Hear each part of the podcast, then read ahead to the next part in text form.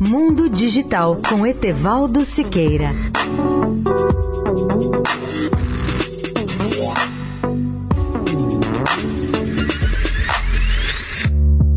Olá, amigos da Eldorado.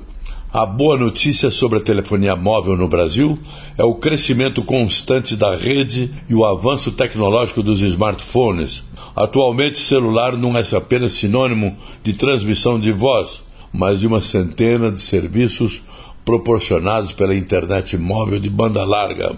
Em duas décadas, o número de celulares saltou de pouco mais de 5 milhões de aparelhos em serviço em 1998 para os atuais 240 milhões. Esse crescimento foi proporcionado por dois fatores decisivos.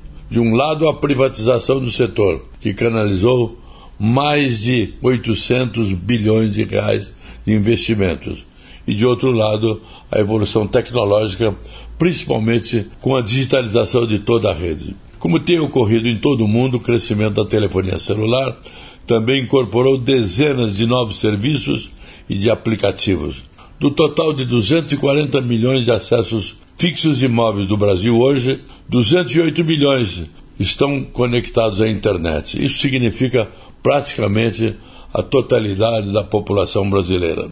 Do ponto de vista tecnológico, a geração mais avançada, que é a quarta geração, ou 4G, representa mais de 144 milhões de celulares que estão disponíveis em 4.500 municípios onde moram 96% da população brasileira. O grande salto tecnológico para as telecomunicações móveis será dado, o próximo deles, pela chegada da quinta geração em menos de dois anos, ou seja, até 2021. O que é o 5G?